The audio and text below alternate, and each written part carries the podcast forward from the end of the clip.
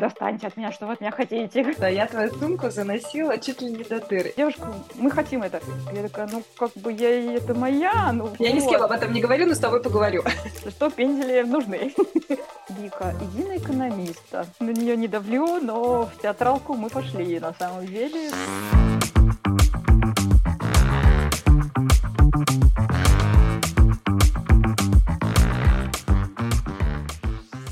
Всем привет, с вами Тамара Рудская, и вы слушаете подкаст True Story. Сегодня со мной Виктория Тера, уникальный дизайнер, который создает эко-вещи из различных компонентов. Это кокос, крапива и многие другие эксклюзивные вещи, которые вы можете найти у нее и заказать. Потому что это полностью практически ручная работа. Виктория, представься, пожалуйста, я знаю, что у тебя появилось много регалий, ты много чем занимаешься, и я думаю, нашим зрителям будет и слушателям очень интересно. Да, всем привет. Э, действительно, э, очень много что изменилось за последнее время. Я еще и художник, потому что уже целый год обучаюсь э, в программе магистратуре Art and Science. Это на самом деле очень интересно. Я думаю, может быть, даже сегодня затронем. У меня mm-hmm. была первая выставка, первая работа и первые оценки, скажем так меня как художницы. Шикарно. А, еще дополнительно также я веду менторские различные программы, образовательные программы для детей и взрослых в сфере экологической моды. То есть это прям мое поприще тоже достаточно хорошо развивается. Mm-hmm. Вот, поэтому не только транслирую, скажем так, свое мастерство через вещи необычных материалов, как э, Тамара, ты уже действительно это знаешь меня. Да, да. Я это люблю, я это люблю и не могу, как говорится, без этого. Но и еще и свои знания передаю. Так и живем. Я хочу начать с того, что сейчас на Виктории, если вы нас слушаете в подкасте, то обязательно зайдите на наш YouTube-канал и посмотрите, в чем одета Виктория. На ней сегодня, я знаю точно, потому что я это уже видела в социальных сетях, Виктория мне чуть ли не отдельно это презентовала, надет корсет из кокосовой кожи. Что это такое вообще кокосовая кожа? Как ты нашла этот материал? Потому что я о нем до тебя не знала, скажу честно. Да, на самом деле кокосовая кожа – это моя визитная карточка как э, специалиста в сфере экологических материалов, да, и э, такая визитная карточка моего бренда. Ну, как еще один материал, например, шерстяной мех. Это, на самом деле, органический материал, который можно есть, действительно. А, он разлагается за три месяца в природе, он уникальный по своей как бы структуре и такой вот достаточно формовой, вот, вот, вот интересный Аппетитно. в работе.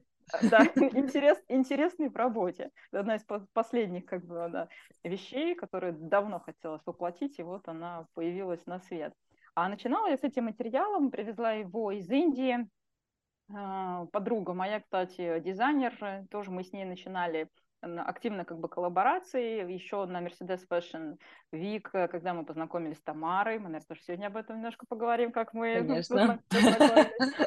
Я ни с кем об этом не говорю, но с тобой поговорю.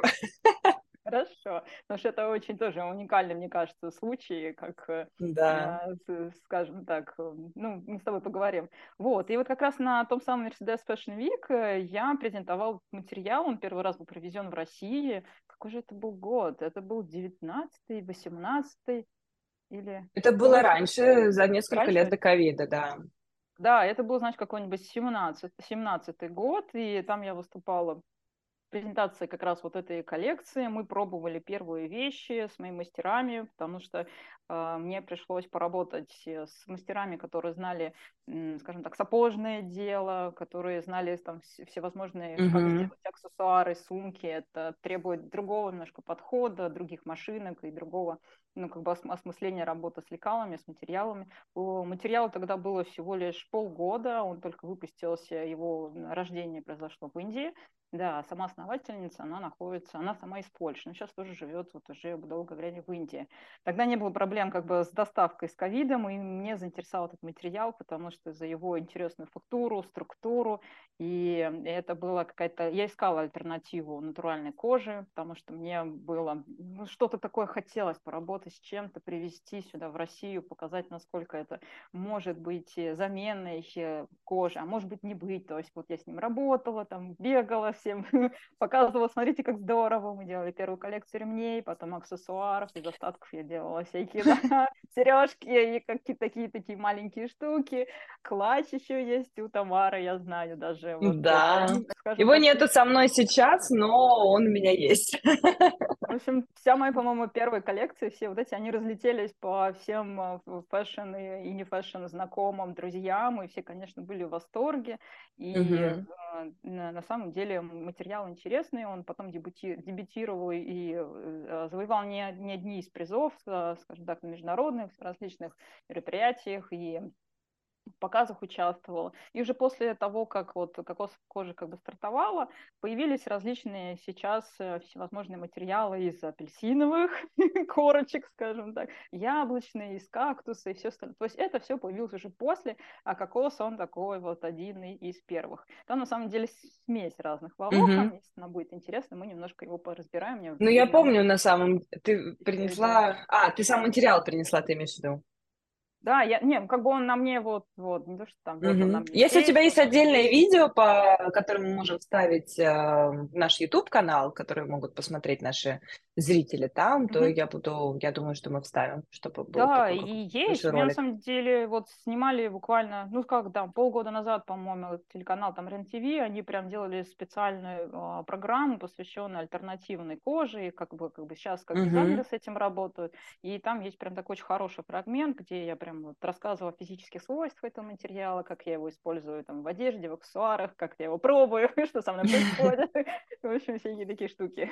Я ну, скажу честно, я твою сумку заносила чуть ли не до дыр, и мне ее стало так, ну, не жалко, а вот мне не захотелось ее, я ее храню как яйцо, как в серванте стеклянном, она там стоит, чуть-чуть потрепанная, потому что я не захотела, чтобы она рвалась как-то. Я знаю, что это, ну, как бы она прочная довольно-таки, материал прочный, но он уже начал трепаться как раз-таки. Я так, о, боже мой, все, все, я заносила его, скоро дырки будут.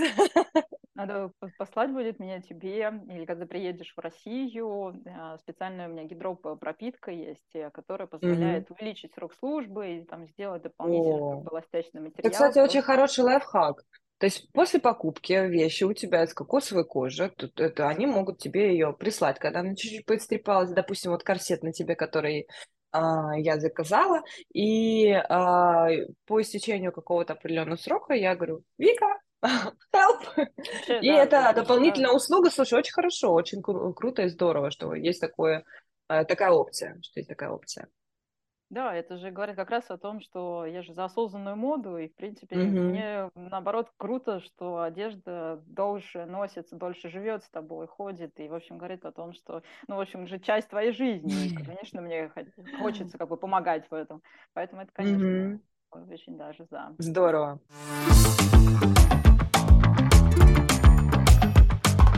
Слушай, ну расскажи, пожалуйста, э, как ты вообще пришла в дизайн? Что для тебя, что тебя туда привело?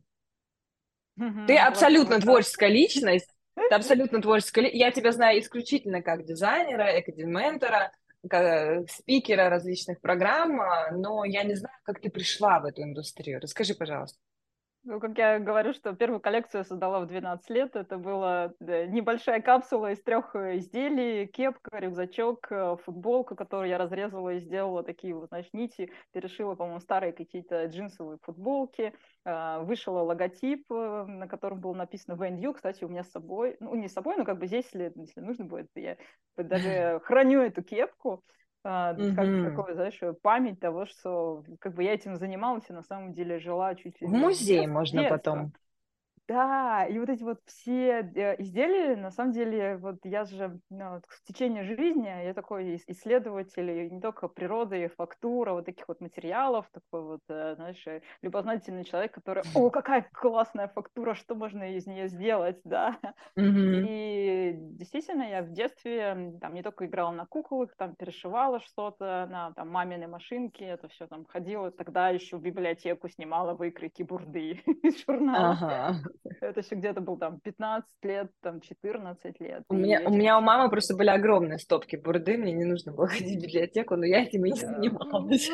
Я, я, я, мне кажется, одна так, так ходила, у нас был небольшой городок, я родилась в небольшом городке, Вот, и там была прям, помню, библиотека на центральной улице, и вот все меня знали, что я где-то там по выходным всегда прихожу и там что-то срисовываю, и потом это раскладываю и, в общем, творю. Вот, и я там была такая там... И, вот, и я вот этим всем занималась, занималась, на самом деле хотела стать дизайнером, поступить на дизайнера.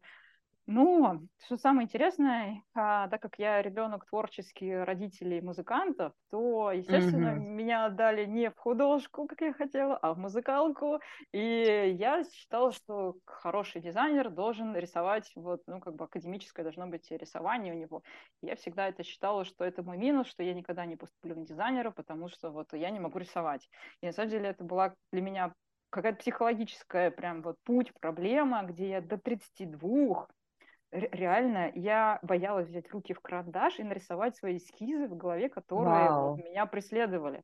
А меня реально преследовали целые вот, э, образы показов, э, таких перформансов, этих моделей. Mm-hmm. А я ходила и мучилась, думаю, достаньте от меня, что вы от меня хотите, что, что, мне, что мне с этим делать, там, как я рисовать не умею, что мне...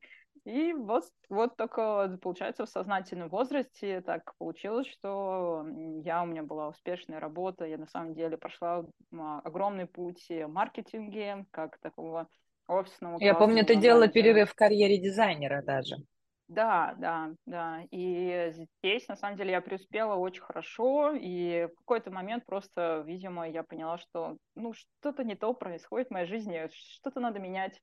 И вот э, я в какой-то момент оказалась на курсах шитья, потому что я всегда была самоучка. Я подумала, так, mm-hmm. надо все-таки когда-то пройти вот эти вот курсы, как правильно делать карман-листочку, там, как заворачивать все вот эти вот швы, там, обработки, потому что, ну, как бы, когда ты сама все это доходишь по журналам, это одно, а тут как бы вот, вот получусь.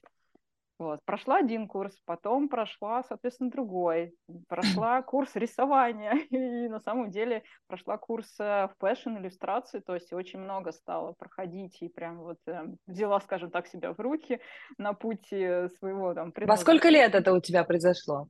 Ну, где-то вот в 32, наверное, да, началось вот такой вот именно поток именно туда.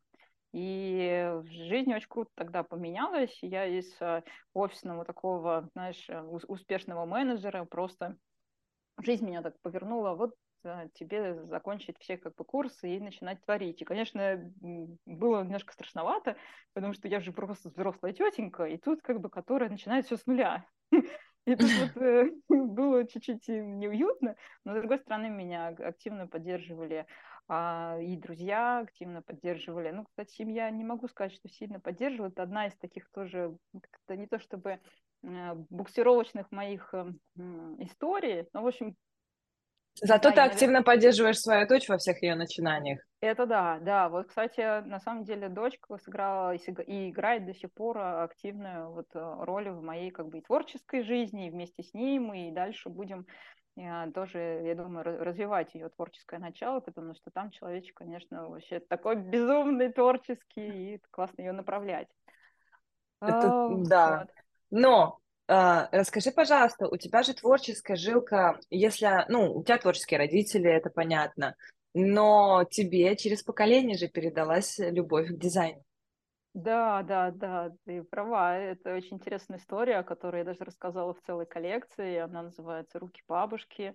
Я думаю, что я еще дальше буду про это рассказывать. Она mm-hmm. посвящена работе моей творческой бабушки, как я называю которая, э, ну, к сожалению, или как бы вот время пришло, она в том году у меня ушла. Я похоронила. О, мои соболезнования.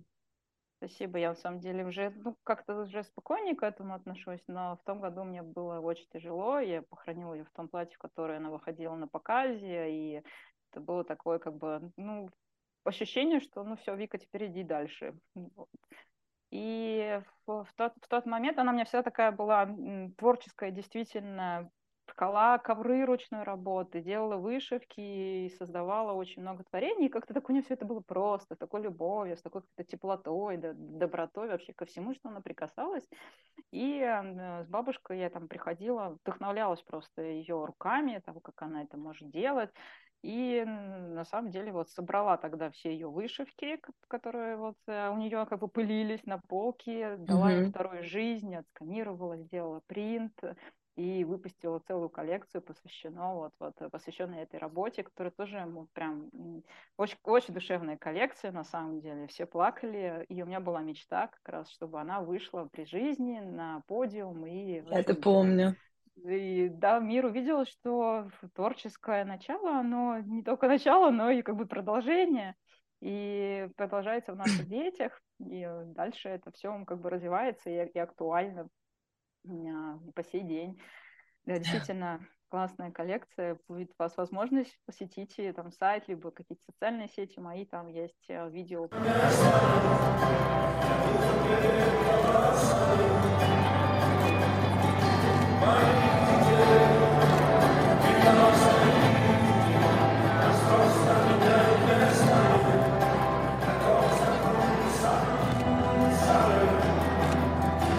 Обязательно приходите на сайт Designers from Russia и ищите. А, как она называлась? Руки бабушки, так и называется. По поиску руки бабушки коллекция Виктория Терра. и да. Терра, да, и найдете ее в обязательном порядке. А, Вика, расскажи, пожалуйста, как у тебя менялся твой путь э, в том смысле, то, что ты начинала тогда, и потом ты уже выпустила свою первую коллекцию. Где она вообще показывалась? И показывалась ли она вообще этому миру уже э, в осознанном возрасте? Да, на самом деле тоже очень личная моя такая сакральная история по выпуску первой коллекции. А, ко мне тоже как раз вот в 17-16 году обратились э, ребята из Украины, на самом деле, которые искали такой инновационную ну, работу с материалом. Тот, кто сможет, ну, такого безумного дизайнера, как я называю, как я, который сможет поработать э, с э, материалом новым, из шерсти, из такой новой технологии. И я его назвала тогда шерстяной мех. Мы начали эту коллекцию выстраивать. Фактически это было, скажем так, воссоединение и перерождение традиций там, и наших дагестанских всяких бурок, и работы как бы с шерстью, с валянием вот этого материала. Но мы придумали тогда новый материал, я его назвала шерстяной мех, и который был по своим свойствам потребительским, он очень был легкий, классный, экологичный, то есть прям реально был похож на мех, но как бы из шерсти, без, как говорится, убитых животных. И это вот это пальто, которое я помню, да, правильно? Да, да, да которое, которое пальто потом а, досталось певице Пелагеи, вот, это вот то самое mm-hmm. пальто. Да, вот, выпустили этот материал, и как раз эту вот первую коллекцию из, из пяти луков, это был, помню, первая фотосессия на питерском блогере. Для меня это были прям вообще очень а, моменты такие запоминающие. До сих пор я помню. И э, летом на одном из фестивалей, назывался он «Русское поле», был, мой первый показ, а, и в тот момент э, у меня было 10, 10 э, моделей, и э, мне предоставили модели на тот момент, я еще пока не понимала, как вот, работать с моделями, да, как, ну, я примерно по типажу подобрала, да, которые как бы выстроила все, но э, я помню, что когда они первый раз, вот, мне даже музыку, по-моему, первый раз предоставили сами, но вот они, когда они вышли на, на подиум, я помню, мое сердце колотилось, я, я плакала, и это было замечательно. И мне еще тогда куратор, который проводила, до сих пор мы с ней общаемся, очень хорошо общаемся, она меня помнит, и говорит, Вик, ну что, где твои новинки, когда я приду в следующий раз тебе на показ? Uh, она сказала, что ты запомнишь этот день, что, говорит, очень здоровский дебют. Говорит, на самом деле дебют твой, говорит, прям потрясающий, как дизайнера, как э, там, человек, который вот может там что-то ну, как бы творить и а, давать, э, ну, работать с традициями, с традиционными какие-то материалы, давать им такую свежую а, инновационную жизнь. Вот. И да, эта коллекция до, до сих пор... А, на том, на том фестивале выступала певица Пелагея, и я такая думаю, это же прям вот, ну, вещь создана для нее, то есть это ее типаж. А там была такая белая шуба, как ее называли, там пальто с вот с таким вот как раз э, очень харизматичным мехом сделанным, и mm-hmm. Я тогда пришла к организаторам, говорю, хочу подарить певице Пелагеи шубу. Там, когда я смеясь, так, с барского плеча. Они такие, ну, давайте попробуем. И, в общем, все получилось. Она была очень рада. Да, как бы мы сфотографировались, она взяла контакты. На тот момент я, на самом деле, только начинала, и у меня даже не было, на самом деле, лейблов на моих изделиях. Ну, первый показ практически. Это первый выход в, жизнь изделия. Я такая, ну вот, у меня даже нету лейблов. Как бы вот как... Мало кто об этом даже думает, если честно. Я даже не подумала, на самом деле. Как бы сейчас ты как бы понимаю и там давая рекомендации там другим своим, так скажем, подопечным, дизайнерам, которые только стартуют жизни, как бы я сразу, вот лейбл, там, пишите, чтобы что потом вас могли найти. Потому что вещь же для дизайнера, она вот, вот ну, она говорит о нем, mm-hmm. рассказывает, ходит, пиарит его. Ну, в общем, в тот момент это был мой первый дебют, и получилось так. Но на самом деле а, я видела потом в соцсетях, мне рассказывали, что она одевала, как бы, не знаю, как сейчас она там носит, но я думаю, что там в ее гардеробе это занимает ну, хорошее место. Вот, это был такой как раз мой дебют, он произошел очень, скажем так, фанфарный для меня mm-hmm. и очень э, так э, эмоционально очень сильно. И, конечно, после этого у меня не было уже, скажем так, пути назад, мне нужно было дальше двигаться и начинать э, работать уже над там, следующими показами, над коллекциями. Что было следующим? Ой, что было следующим? И через сколько? Это очень важно. Через какой период ты решила создавать вторую коллекцию? Да, на самом деле следующий был у меня еще один показ, и потом я поняла, что э, через, наверное, три месяца я оказалась э, в акселераторе в Москве в Fashion Futurum, который проходил в Национальной палаты моды, и он проводился по как раз треку Sustainability, по устойчивости. И это была такая программа, которую, как говорится, брали не всех, и очень совсем, скажем так, креативных, креативных, талантливых. Там был, конечно, конкурс, я подумала, что, ну, как-то мне дальше нужно куда-то вот, ну, понять, как дальше выстраивать свой ДНК, какие там модели должны быть, да, то есть кто мой покупатель, для кого я творю, вот все вот эти вопросы просто роем на меня вот так вот звучали. Маркетинг, такая, наше все. Да, да, да, ты, кто, как не ты, об этом знаешь. О, да. Да, и я такая думаю, что, что делать? Ну, как бы вот, вот попробую, как бы сердце подсказало, что надо подать туда заявку, я подаю туда заявку, и и самое Проход... интересное, проходишь. Я прохожу. Я помню, что на отборочном туре я сидела с одной, с одним дизайнером, который тоже потом прошла. Ее зовут э, Лёля. Э, Лёля Фёклина. Она делала потом прикольные чепчики. ну, в общем, Лёля и чепчики. Это как бы у меня ассоциация хорошая. И она такая говорит, Вик, ты так здорово рисуешь. Это про, про, пропомните мое это, да. рисование, что я такая, не-не-не, я как же, я дизайнер, я же я не могу рисовать. Нет, какой дизайнер? И для меня тогда был просто шоком того, что как мы иногда себя останавливаем и заморачиваемся по поводу того, что ну, как бы, ну, рисовать, ну, как бы, это не может быть препятствием, да, вот, э, каким-то ограничением того, чтобы там, творить, да, и э, реализовываться в этом мире. И, в общем, mm-hmm. я прохожу, а у нас очень такая э, хорошая, сильная программа на три месяца, у нас крутые менторы на самом деле были, и тут я начинаю работать, э, они нас прям вот очень хорошо, скажем так, ведут, и я начинаю работать в своей первой коллекции, она называется Organic Office, хотя я на самом деле Organic Office, это, наверное, второй или третий уже еще название, концепция, потому что тут у меня начинается, знаешь, когда человек долго хочет стать дизайнером и говорит творить, тут просто, ну, из меня полилось того, что mm-hmm. как, как бы что же я могу выдать? И я начинаю им приносить эскизы. То есть, как бы, если я Вика до этого не рисовала, то теперь ловите, в общем, вам целое... И тут просто поток. Да, и тут меня прорвало. Вот вам. Ну, да, да, да. Что делать? Как бы, ну, не заткнуть уже.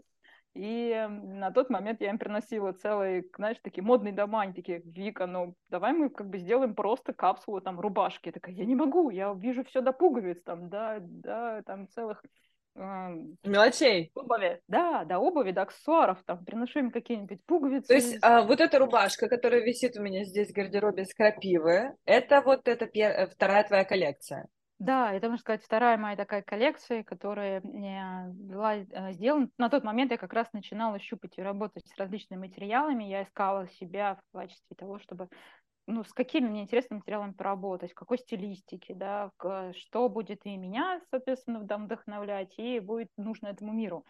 Да, а так как мы вспомним, я такой офисный червь, достаточно долго проработавший 13 лет во всем, я как бы помню все вот эти проблемы, что надо быть одетым как бы хорошо, чтобы костюмчик сидел хорошо, но mm-hmm. тут, тут моя любовь как бы к органике, я думаю, как же соединить эти два вот, вот две области.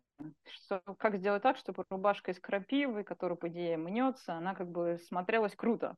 И тут я придумываю такую а, историю, концепцию, ну, как бы понимаю, что uh-huh. я буду делать ее там, на основе мужских лекал, что э, они дают там определенную посадку классную, что они дают э, хорошую и подбираю классный материал, как раз органический, тогда начинаю работать с органическим хлопком, а, с крапивой, который как раз у тебя рубашка висит, там, а, смотрю, ищу другие материалы типа бамбука, и, в общем, исследую. А что было из бамбука? Из бамбука? До тебя не доехала? Нет, до меня не доехала. Из бамбука была... Ну, просто у меня некоторые вещи, они такие, знаешь, я, сделала, я не успею даже их поносить, у меня сразу их как бы вот, вот все, они куда-то идут.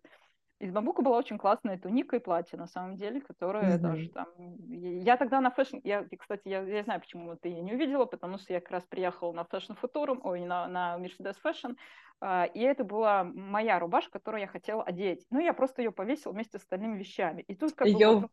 Да, да, такие, девушка, мы хотим это. Я такая, ну, как бы я, это моя, ну, нет, мы хотим. Я такая, ну, ладно. Ну, вот, Познакомились вот. мы с Викторией на... Она, у нее был корнер на Mercedes-Benz Fashion Week. Э, она продавала там свою одежду, изделия, аксессуары. Э, что меня привлекло? Это, конечно же, изделия из э, кокоса, экоизделия, и вообще то, что там очень много было разнообразных материалов. Это та же рубашка из крапивы. Я могу сказать по носке, она очень удобная в носке осенью, потому что она реально как бы и не холодит, ну, то есть это не такая вещь, которую летом прям взял, поносил, мне будет чуть-чуть жарковато, но осенью и вот в этом межсезонье это идеальный продукт, который можно носить, тем более она повседневного такого как бы варианта, кроя. да, кроя, а, поэтому, да, очень интересный материал, кстати. До этого я с ним не была знакома. До тебя я со многими материалами не была лично знакома, я о них, может быть, где-то слышала, но лично не щупала. Ты знаешь, мне кажется, мне надо будет сделать фильм, потому что у меня есть таких много историй, которые люди подходят, такие, а, это рубашка с крапивой, начинают мерить, и вот это вот их эмоции, такие, она не жжется, там, она не колется. А потом, которые рассказывают, что там супер в носке, действительно, что это там антибактериальный эффект. Э, что... Я ее ни разу не стирала. Боже да? мой. Нет, или один раз отдала химчистку, и все, потому что она действительно, она не впитывает запах, а, я в ней не потела, то есть, ну, как бы, вот она вот как повесила, если только я ее духами набрызгала, она будет пахнуть духами, и то он выветривается быстро из этой рубашки, не задерживался так относительно. Но если только какие-то а, восточные запахи, которые обязательно долго остаются на одежде. Ну, говорю, живая, я живая. вообще говорю, что у меня концепция это живая одежда, так что все нормально, она подстроилась под твой ритм, под тебя, и все, все, все да. Да, все так, все есть, все есть так.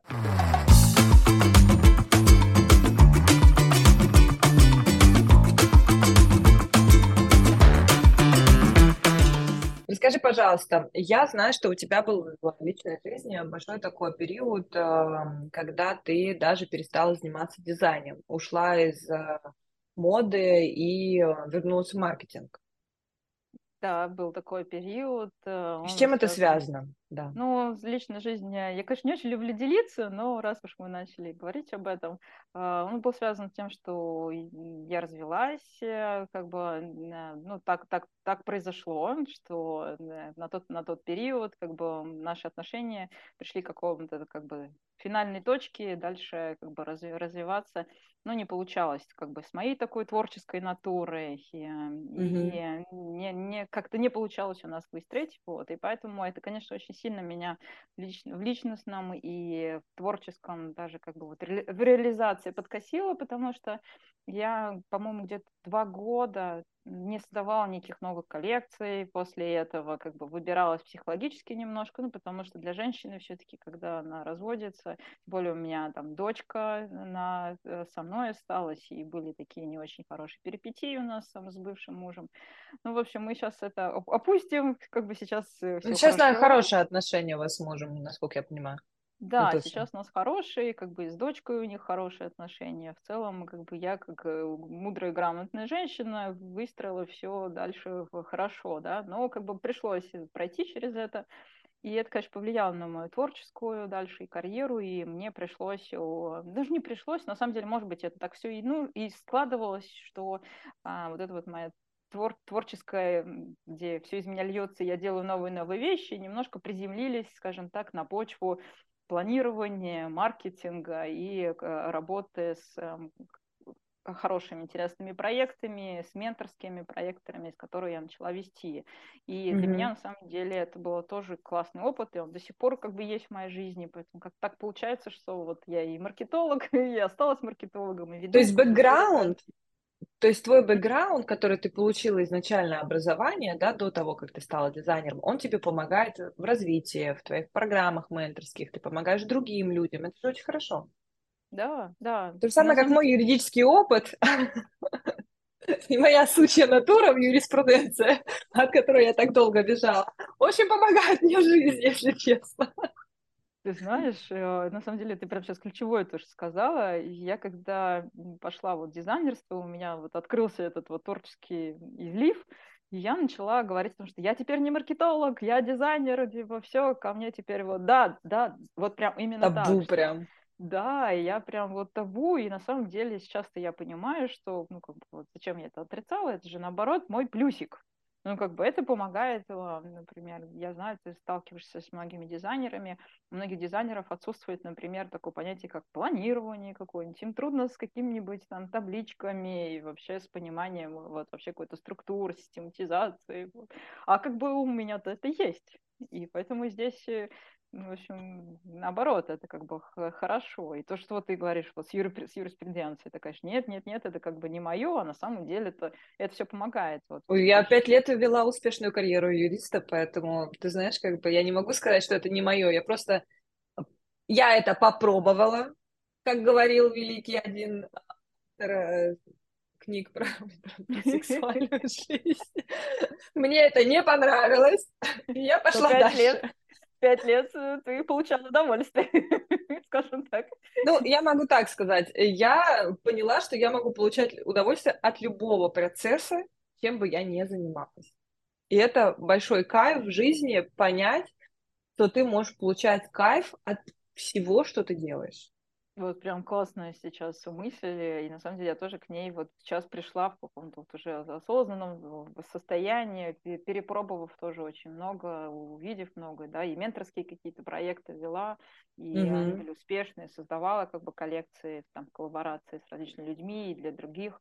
И, конечно, сейчас получается, что наоборот, чем ты взрослее, чем больше у тебя опыта, тем ты... Сейчас я, видишь, тоже попробовала себя как художница.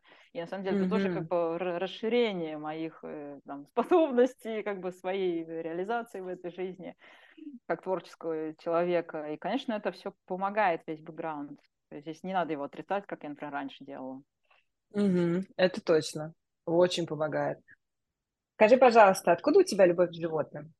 Хм, ну, не знаю, я рождена, я рождена наверное, с этим, э, с любовью к животным. Э, ну, можно сказать, что это все с детства, как у нас у многих, какие-то такие вот эм, вещи, которые истинно твои. А, ну, я с двух лет, мне папа в детстве подарил такую игрушку мягкую, лошадку, и я очень любила лошадей. Э, потом, когда, э, скажем так, много ездила а, на природу с папой, с дедушкой, и там тоже окружали там как бы животные, лошадь как бы была там, и я на нее смотрела и такая думаю, вот, когда я вырасту, у меня будет своя лошадь, ну, такая девочка мечтавшая, занималась я тоже лошадьми, и вот, конечно, вот, вот в 30, сколько там, 4, 33 она у меня появилась, живая, большая взрослая лошадь. Я, естественно, это тоже одна из интересных историй в моей жизни, где я спасла с бойни такую вот страшную лошадку и mm-hmm. выросла и воспитала ее, прям приручала, заново училась с ней доверию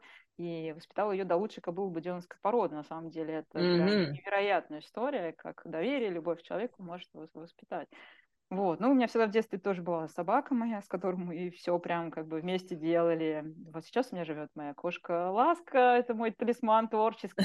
Я ее помню. Очень любит, когда что-то начинается, там, крой или ткани, тут же она бежит, или, например, где-то, кстати, почему-то сейчас ее нету, ну, видимо, где-то отдыхает, потому что у нас жарко. А вот так она обычно не пропускает, кстати, все творческие эфиры, и всда где-то тут рядом. Лекции тут со мной слушает. Хвостик. Да, да, да, она так, э, да, она мне помогает творить.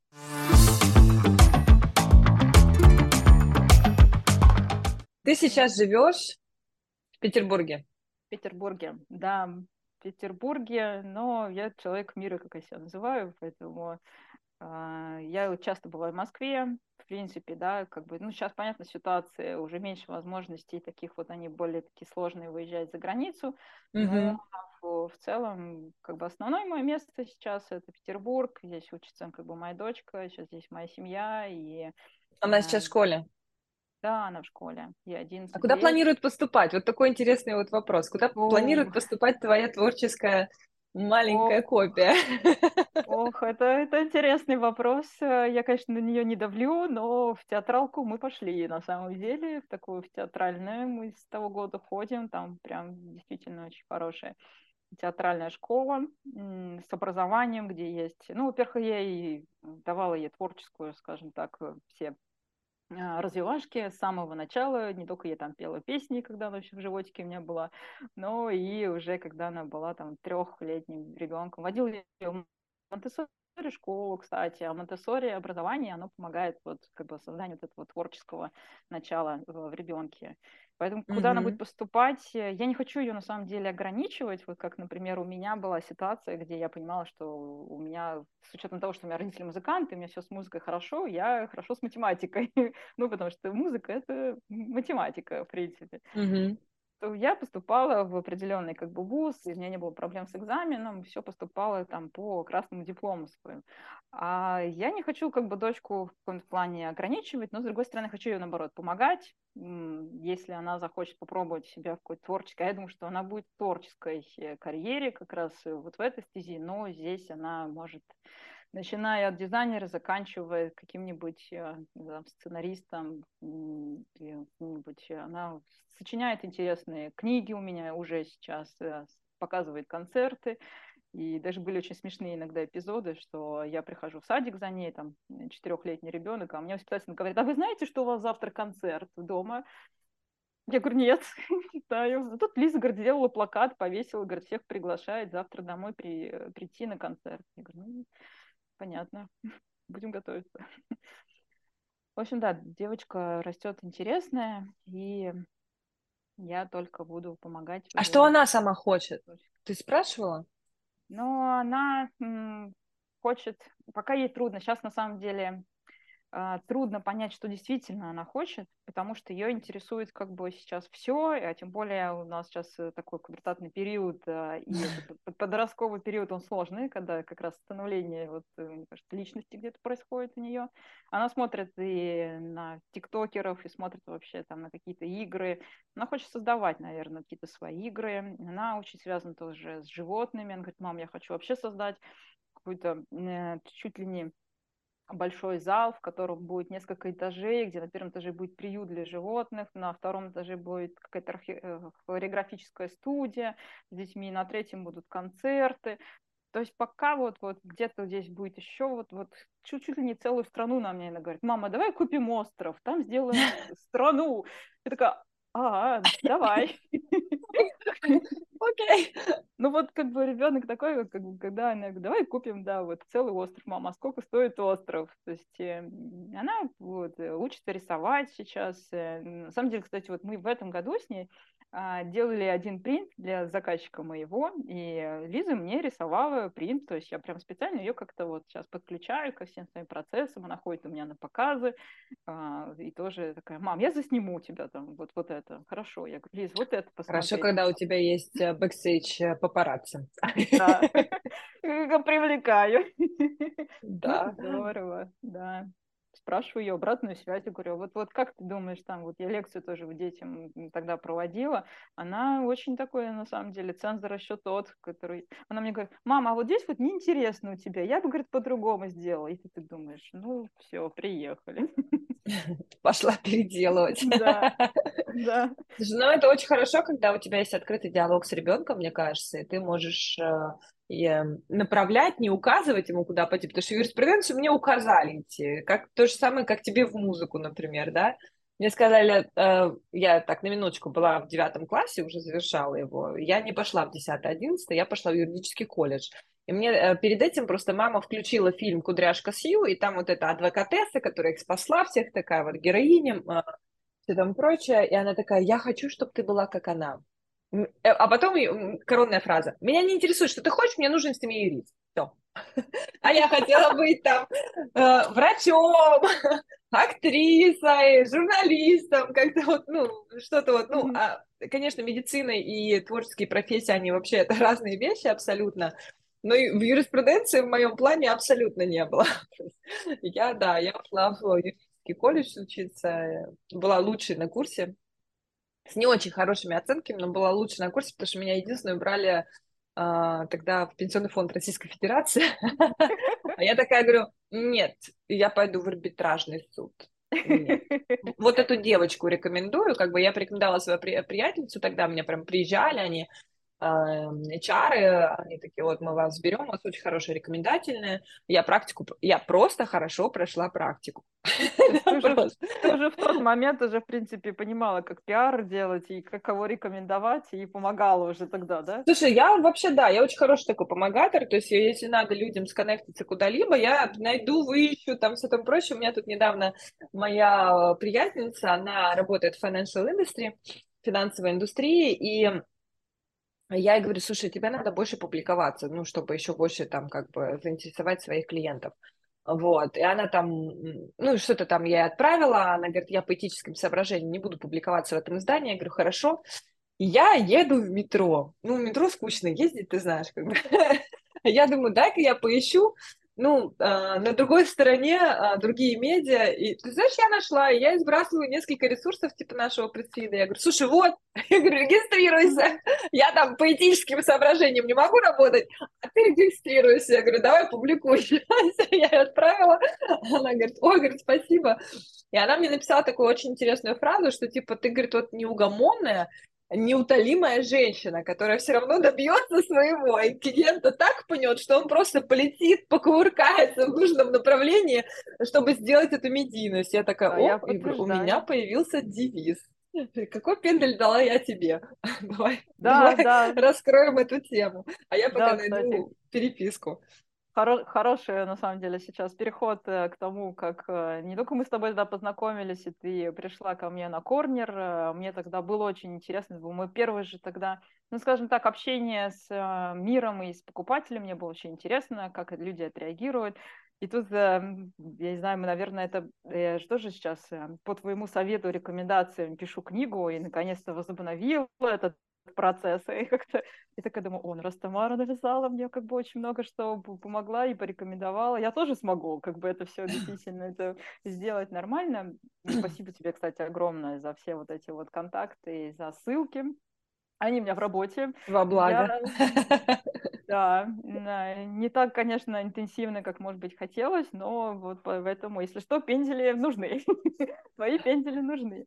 Вот, а вернусь немножко к тому, как ты появилась в моей жизни. Я, на самом деле, искала себе музу. Вот, я себе искала музу человека, которую мне будет привлекать и интересно как бы, по социальной жизни, по тому, как вот он может презентовать и носить мои изделия, представлять их. И я, помню, тогда написала тебе, да, что там, дорогая Тамара, я буду стоять вот такой-то корнер на Mercedes Fashion Week, приходите, посмотрите мои вещи, давайте познакомимся, и мы тогда с тобой сделали съемку, мы познакомились, и с тех пор как бы не только дружим, но и как коллеги, очень активно как бы э, все Да, я привлекла тебя в колумнисты, ты правда не пишешь, да. но я тебе напоминаю, колонку твоя есть, можешь писать ее статьи. Ну, да, я за последний вот немножко год, э, вот два, э, сколько сдала чуть-чуть позиции вот по своим личным причинам. Ничего, наберешь обороты. Вот сейчас я, да, хочу возвращ- возвратиться, все это опять начинать писать, да-да. И буду очень рада вернуться как колумнист и рассказывать дальше миру. И на самом деле очень много, не то что пенделений, хороших а, рекомендаций, хороших как бы публикаций, фотосессии мы сделали а, с тобой. И это было не просто, что, ну, как-то просто иногда бывает в fashion-мире сделаны какие-то специальные как бы публикации, специальные фотосессии. Я думаю, ну, все знают об этом, мы не будем сейчас как это подноготную mm-hmm. говорить fashion-мира. Ну, в общем, это была, с одной стороны, и не то чтобы специально, это не специально даже была там фотосъемка и все вот эти вот как бы статьи, это на самом деле действительно как бы ты одела одежду, я с удовольствием даже какие-то вещи тебе подарила, где-то там даже ты заказала. Это я просто это... брала даже вещи у тебя на какие-то, я ездила, да, я помню, да. на uh, Caspian Fashion Week, и ты мне давала луки с собой, я в, в, в определенном луке выступала, в определенном луке ходила на эту неделю моды, и я постоянно думаю, так, все это, это, это, на мне крапива, а вот это кокос. Ходила, да. Я помню еще даже эти ссылки, где такие, так, Вик, я так вот в Америке сейчас меня тут спрашивают про твою сумку, типа, где можно заказать? Да. Поэтому действительно... Два года назад, да. Действительно, я тебе очень благодарна, ты сыграла очень большую роль в моей творческой жизни, в работе бренда, и у меня до сих пор, вот знаешь, висит э, мудборд э, моего бренда, где вот я говорю, вот это вот как бы вот, когда я даже а, объясняю своим э, юным дизайнерам, где мы с ними составляем как раз там портрет бренда, говорю, смотрите, вот есть как бы лицо бренда, и там твое лицо висит, там ты. Это, наверное, вот эта уличная съемка, да? А, да, и еще помнишь, ты в, э, в длинном сарафане как раз э, со mm-hmm. шлейфом, который руки бабушки, вот здесь вот где-то да. фотографировалась вот с клатчем. Как раз вот, mm-hmm. вот, вот это тоже обалденная съемка, я очень ее люблю. И вот, вот у меня прям вот как бы висит, просто действительно так получается, что ты как бы действительно испробовала все мои изделия, начиная от верхней одежды, от вот этого. Слушай, крой твоих джинсов вот, да. Просто потрясающе. Конопляного. Э, единственное, что а, небольшой такой минус был этого денима, он красил руки. Красил руки? Да, он, mm-hmm. он красился чуть, особенно если вот между ног, когда мерзнешь, положишь руки, он подкрашивал. Но крой этих джинсов сидел на мне, как я просто могу сказать так, у меня спортивная фигура, у меня там как бы типа прямоугольник с перевернутым треугольником в, в, в помесь, да, ну явно не песочные часы, у меня там попа капелька, и э, завышенная талия нестандартная. И я найти мне изделия, чтобы на мне сидели идеально, это вот просто идти к тебе, чтобы ты на мне ошила. Но у тебя Давай. есть изделия, которые вот лекала, да, ты сделала, ты мне джинсы, пожалуйста. Я тебе заплачу любые деньги мира. Идеальные джинсы, я хочу такие же, просто как вот те той коллекции. А снимали мы ее, чтобы ты понимала, фотки шикарные, просто потрясающие фотографии. Обязательно вот э, сейчас они где-то, наверное, в видео мелькают. А люди могут зайти на YouTube и посмотреть это в, видео, э, в нашем видео исполнении наш э, интервью с тобой. А, оно снималось буквально в течение 10 минут. Ого буквально в течение 10 минут у меня есть э, фотограф Игорь Глазунов, мы встретились, я не знаю, попить кофе, что ли, я такая, у меня в машине шмотки лежат, пошли фоткаться. И мы на парковке торгового центра «Щука» фоткали э, твою коллекцию. Просто потрясающе получилось, да. А у него еще, а он возит с собой свет в машине. Фотки ну, идеальные просто. Все, слож... все сложилось. Да. Вот я люблю такие вот классные совпадения. Да, Здорово. да, я тоже обожаю.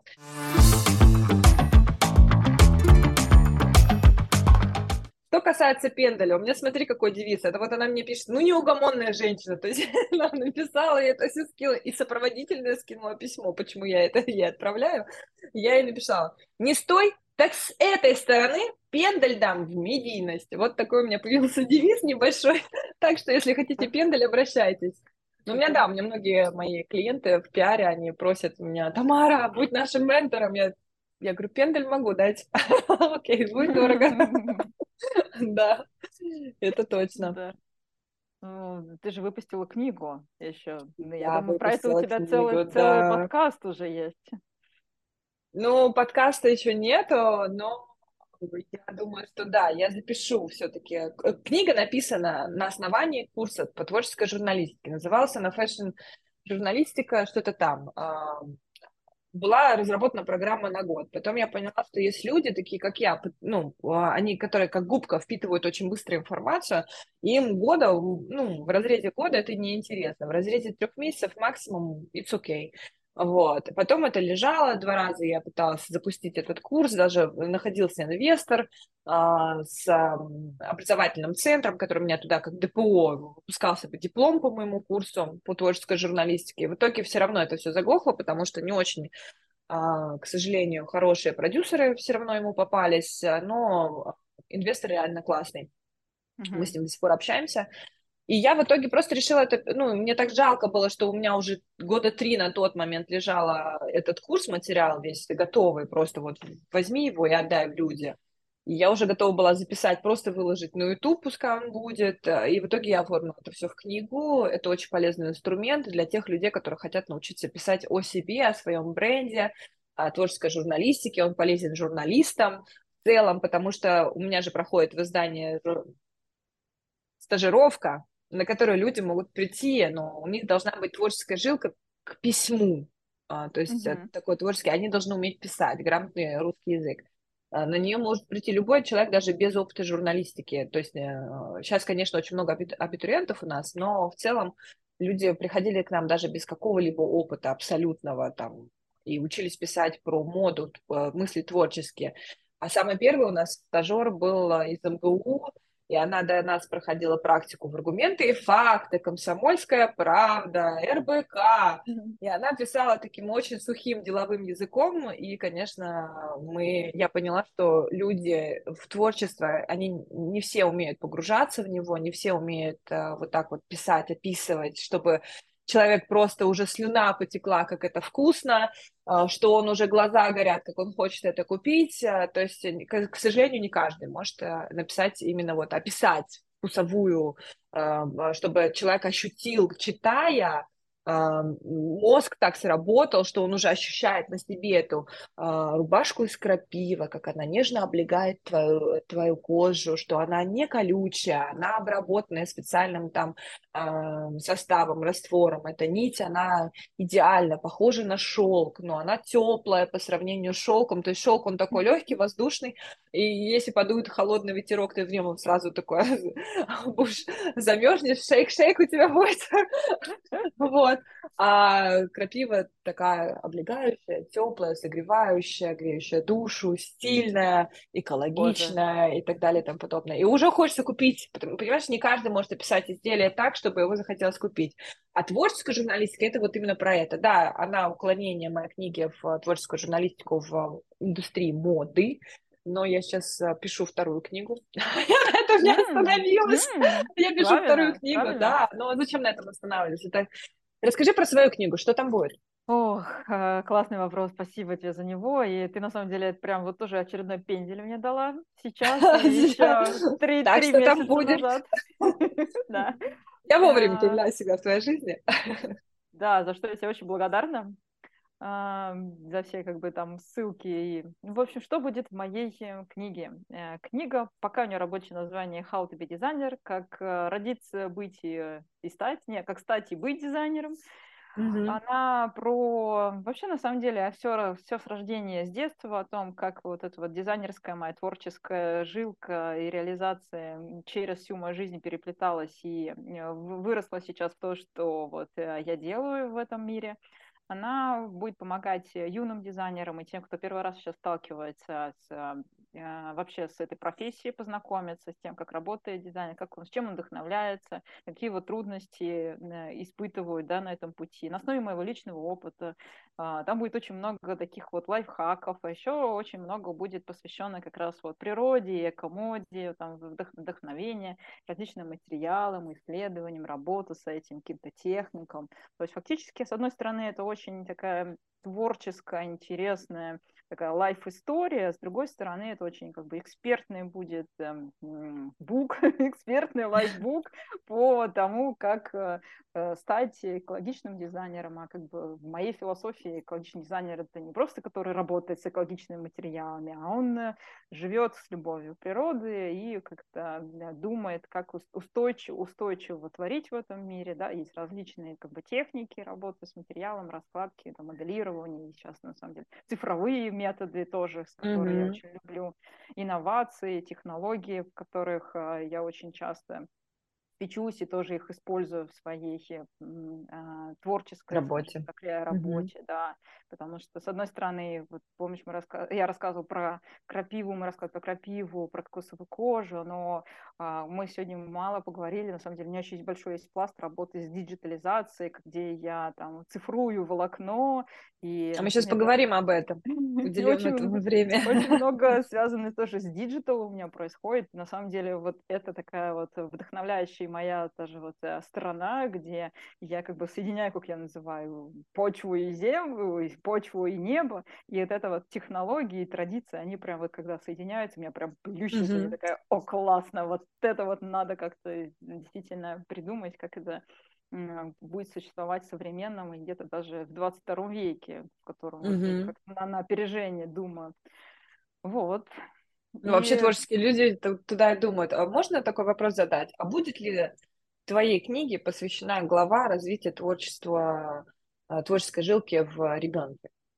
Я на думаю, основании да. твоего личного опыта. Потому Конечно. что я думаю, будет это очень хорошая глава для родителей, потому что немногие понимают, что творческое начало надо развивать в людях, это помогает им ориентироваться, это помогает им быстрее социализироваться, потому что творческий человек найдет контакты везде.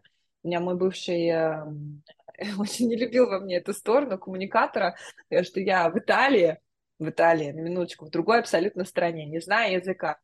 А, была забастовка метро. Это было очень давно, 2000, по-моему, 11 что ли, или 12 год уже и была забастовка метро, и в работе все, оно было закрыто, и, и нас куда-то направляют. Я, конечно же, не понимаю, но я иду за девушкой, потому что я направила, что мне сказали, метро closed, иди туда. Куда идти, непонятно. Мы пришли с ней на остановку, а, пока шли, познакомились, она говорила на английском, слава тебе, Господи.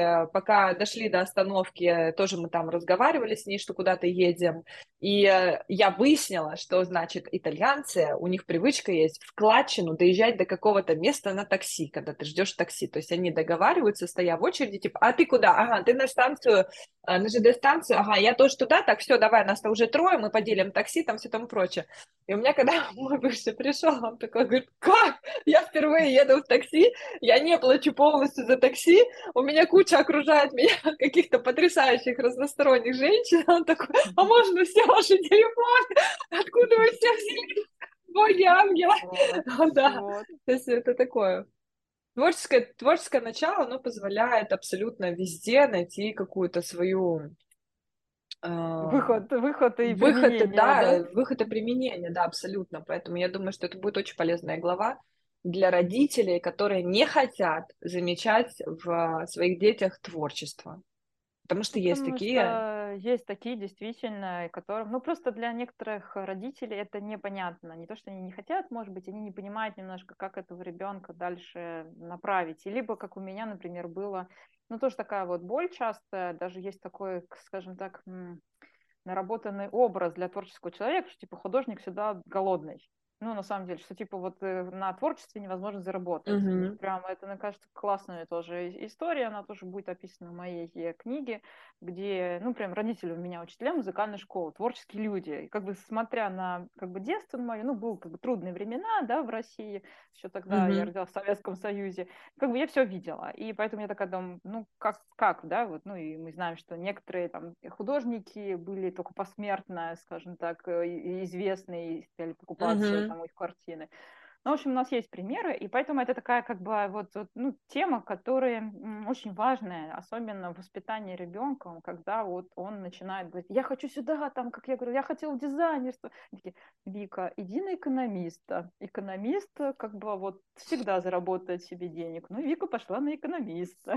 Ой, вот. Да. И тем более вот у меня сейчас Лиза растет, и на ней, конечно же, прям действительно дать ей вот эти возможности. А у меня еще есть такая мечта, вот те вот эти вот менторские программы, которые сейчас э, делают для детей, или там вот езжу в лагеря, работаю с подростками из ВДЦ СМЕН, Арт, в Артек, да, тоже в этом mm-hmm. году поеду, потому что в том году была, они меня в этом году приглашают.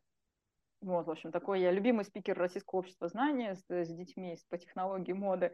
И часто такая вот тоже смотрю вот эти глаза, они такие, а как бы вот дизайнер, ну расскажите, а вот, вот там как бы, а где вы учились, а вот почему, а что у вас были? Вот они задают мне такие вопросы, и вот у меня мечта вот их как-то помочь им, направить или создать такую среду, где э, вот эта вот менторская поддержка или поддержка какого-то уже взрослого человека, который в них верит, потому что часто мы даже просто, ну, боимся и не верим в своих детей, что них получится.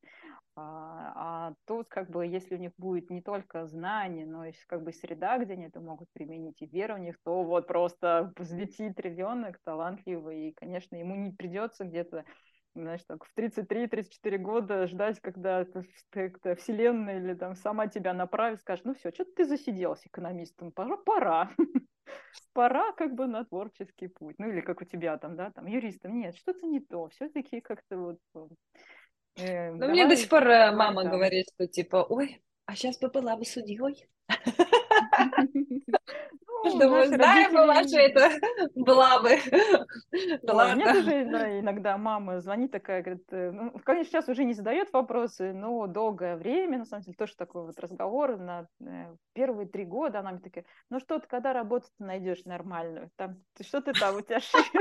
Ну, э, это реально. Вот, как бы, ну, потому что для них-то была я целых 13 лет офисный работник, все понятно, каждый месяц зарплата, ты как-то вот, вот делаешь там что-то, а тут как бы... От заката до рассвета, да, все, отстрелялась, пошла домой.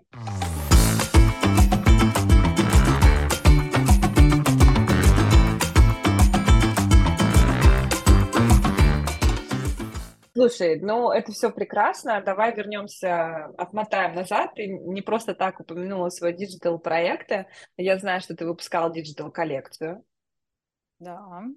Да, как она зашла, аудитория. Digital коллекцию. На самом деле это невероятный был опыт. Это еще было 4 года назад, когда digital мода только появлялась. Это как я такой инноватор, я все, соответственно, все, все новинки, все технологии на себе испытываю. Ну, есть такая, да, там теория ранних последователей, mm-hmm. а я такой вот инноватор, который там 5% в мире, и такая, смотрите, как здорово, смотрите, что такое кокосовая кожа. Такие, боже, что теперь с этим делать? И, а вот, а digital. Когда а, я вместе тоже с одной коллегой придумала в своей голове, увидела digital performance, в котором будем что делать. И тогда еще не были, только-только появлялись маски в Инстаграме. Это понятно, что mm-hmm. сейчас есть у нас аватары, да, там уже проходит digital коллекция. В тот момент вообще ничего про это не было были лишь появляющиеся фильтры, и потом эти фильтры превратились э, в маски в Инстаграме. И мы э, делали тогда одни из первых в мире, даже не боюсь этого слова, такие цифровые примерки. Да, еще только-только выпустился там несколько луков, по-моему, на, на сайте Digital Mode репликанта модели. И вот была моя коллекция, там четыре изделия как раз из а, пальто, которое было на тебе, оно было потом в цифровом образе, и сейчас тоже можно uh-huh. примерить эти изделия в цифровом э, виде. Вот. А, и плюс а, мне было интересно, я прям сама оцифровывала, тогда столкнулась с цифровкой волокна в программе Cloud 3D, потому что столкнулась с тем, что из трех тысяч фактур для моделирования одежды дизайнеров я не, не нашла э, той фактуры своего вот этого созданного материала, который бы мне подходил, который бы в digital формате был mm-hmm. бы похож на настоящий. Ну, как бы, такой, нет, это не похоже. Значит, я сама его там вот вместе с другим специалистом рисовали мы его и, в общем, как бы создавали. И сейчас, э, а, вот, потом выпустил вот этот вот Digital Performance, где э, мы фактически находились на сцене, но бэком шел фильм мой небольшой, да, в котором как раз э, Я рассказывала, как создается это волокно, как он ткется на станке там, 19 века в, в ручном, как бы, ну, это вот качество действительно. Потом, как я его цифрую, и вот вам цифровая примерка, и это уже одежда будущего, где вам не надо ездить мастериться, и вы можете заказать из Америки, из любой вообще там точки мира у меня изделие, посмотреть, как оно на вас сидит. И уже вот вы видите не только физические как бы образы здесь, которые на сцене представлены модели, но еще и как бы цифровые. И вот она, получается, совмещение двух реальностей. И это было там 4 года назад, когда цифровая мода еще только все вот, вот ну, как-то начинали об этом говорить. Конечно, а, сейчас уже есть э, у меня там в спешле а, а, есть несколько моделей, это такая платформа метавселенной, есть последняя моя как раз работа, посвященная, ну, как бы с художеств, с художеств, как, как художник я там дебютировала, посвященная экологии деревьев, про а, память о том, как интересные деревья могут рассказывать истории, там можно погулять по метавселенной, послушать истории, вообще по, по, посмотреть mm-hmm. на это, вот, и, конечно, вот там технологии, диджитализация, пример проверки, они ну, неотъемлемая часть работы, скажем так, с физическими, с какими-то органическими материалами, созданиями. И мой э, взгляд, скажем так, он смотрит вообще на создание, а, как бы, да, в этом году немножко еще так предыстория. В этом же году я же говорю, что вот Art and Science, и мне удалось даже, я не помню, показывала тебе или нет, напечатать нет. чашки в Петре, чашке Петра я напечатала свой логотип, и он э, ну, напечатала бактериями, то есть там фактически вот, вот он растет, и напечатала еще принт коллекции руки бабушки. Для меня это был вообще космос, как бактерии могут печатать э, принт. И, да, это удивительно. Вот, вот, это как, знаешь, когда-то для меня, о, кокосовая кожа, а теперь как бы бактерии печатают принт, это, это что-то новое для меня. И, конечно, мой вот. Как их использовать можно, эти бактерии, потом в будущем? То есть вот а... ты напечатала принт, ты напечатала свой логотип. А что дальше? Ну, дальше пока это для меня это источник вдохновения, но это первая ступенька вот как раз для создания той волшебной ткани, как я ее называю, и все такие раньше крутили виска, говорили, Вика, какая волшебная ткань. А я говорю, я хочу, чтобы там, создать такую ткань, которая будет из чашки Петри расти на тебе, на человеке, и лечить какие-то определенные, а, скажем так, задачи. То есть поэтому, mm-hmm. возможно, через сколько-то мы не только сможем рассказать о твоей рубашке из крапивы, но какой-то специальной волшебной рубашке, которая вырастет из чашки Петри и будет mm-hmm. специально создана под тебя со специальным принтом и, и будет как-то, не знаю, жить вместе с тобой действительно, а потом обратно выходить в чашку Петри, а потом ты ее будешь доставать. Ну, звучит немножко фантастически, но в целом технологии идут э, сейчас семимильными шагами, и есть mm-hmm. уже разработ- разработки определенные, которыми я интересуюсь, которые как бы сейчас я э, исследую, и в этом году вот уже буду писать магистрскую программу выпускную на исследование как раз материалов и темы телесности человека, и о том, каким образом можно будет э, вообще поисследовать материалы со стороны не только как бы вот, ну, там, растяжимость, плотность, mm-hmm. да, там вот какие-то такие штуки а, потребительские, а именно с точки зрения научных каких-то, ну, даже самая крапива, да, вот как ее э, проанализировать, что есть эффект там антибактериальный, что там она там лечит, или какие-то добавить определенные компоненты в ткань, чтобы вот ты там смогла одеть, и потом у тебя там от головной боли через там два часа ты излечилась. Не, не пить таблетку. Ну вот как бы так. Вот так мой мозг думает, и мне кажется, это меня очень вдохновляет и движет вперед. Это вот. потрясающе.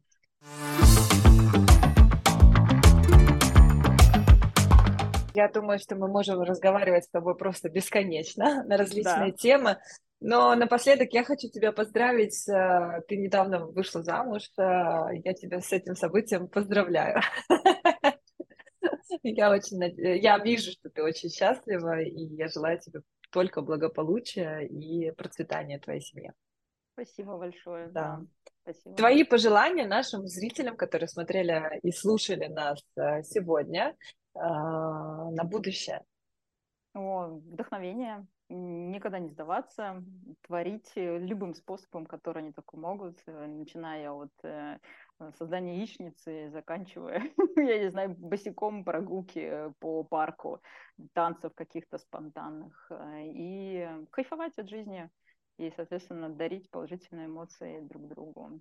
И слушать правильных, скажем так, людей, как Тамара или как это, подписываться на нужный канал.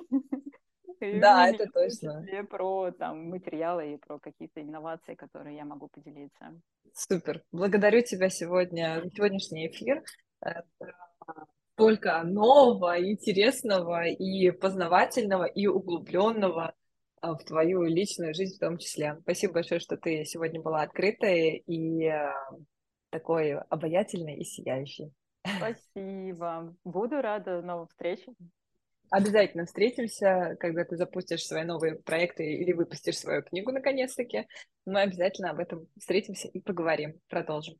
Хорошо. Благодарю Все, тебя. Спасибо. Пока. Пока.